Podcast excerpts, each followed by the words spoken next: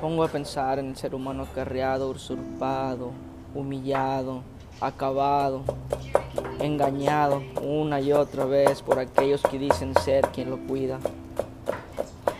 Me he puesto a pensar en todas las veces que un ser como yo, ofuscado, desesperado, vuelto de injusticia, de justicia por el deseo que aún no tengo de ser quien libere la mente o el espíritu de algún ser. No puedo decir más que sigo despertando cada mañana con la ilusión de que todo haya cambiado, de que algún hombre en especial haya muerto o haya vivido lo suficiente como para enseñarnos que lo que tenemos es suficiente para no pedir más. Me encuentro en la postura de un ser neutral entre la tierra, entre su espíritu, entre su vida que quiere cambiar, pero también quiere cambiar la de otros la impotencia de aquel lo poeta que escribe y escribe y se pierde en su mente, en su mundo y no sabe si sigue cuerdo o no. Balbuceando, escribiendo, corrompiendo, engañando, volviéndose aquello que odia, porque piensa que la justicia es tratar a otros por igual, pero a él mismo siempre diferente. Ya no me siento engañado, me siento atrapado. Ya no me siento ofuscado. Me siento perpetuo. Algún día voy a morir. Y aunque no quiero ser nadie, sé que algún día seré algo o alguien cuando ya en el pasado, en un futuro no presente o no muy lejano, encuentren esta libreta, estos escritos, estas voces y digan, aquí hubo alguna vez algún otro pensador más algún otro hombre infeliz, de ver tanta mierda en la sociedad, de pensar que algún día todo podría ser una transformación como de quien mate, quien renace. Aquel hombre que vivió y que vivió y que vivió y se quiso matar y nunca tuvo el valor.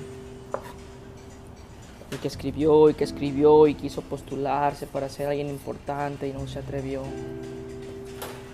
O no supo cómo o no supo con quién, o ese quien jamás dijo nada sobre él. Adicto a la soledad, pero también con un deseo enorme de estar acompañado. Adicto al dolor, pero también al deseo de ya no sentirlo.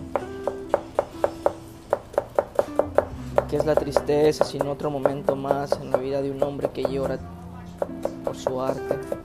Envenenado por escritos, por pinturas, por mujeres, por alguna que otra enfermedad de transmisión sexual. Somos escritores, somos artistas, seres humanos que nos creemos que somos diferentes al resto, pero a veces desearíamos ser como el resto para no sentir este, este pecho frío esta pluma caliente, esta voz tan tensa, tan poderosa. Nos creemos poderosos y diferentes, pero ¿por qué no ser estúpido y feliz alguna vez en nuestras vidas? Nos sentimos poderosos y nos sentimos intocables y distintos y más conscientes y más elevados pero no podemos soportar que la otra sociedad sea engañada y que no es su culpa y no podemos aceptar que es una porquería, que es una cloaca, una callezuela con agua corriendo en tenues, grises, aguas putrefactas, con dolor a lluvia de tantos llantos, de tantos corruptos. Hoy ya no escribo, solamente hablo. Hoy ya no digo nada, solamente callo. No me queda más que esperar que esta nota la escuche quien deba y que la ignore quien no deba.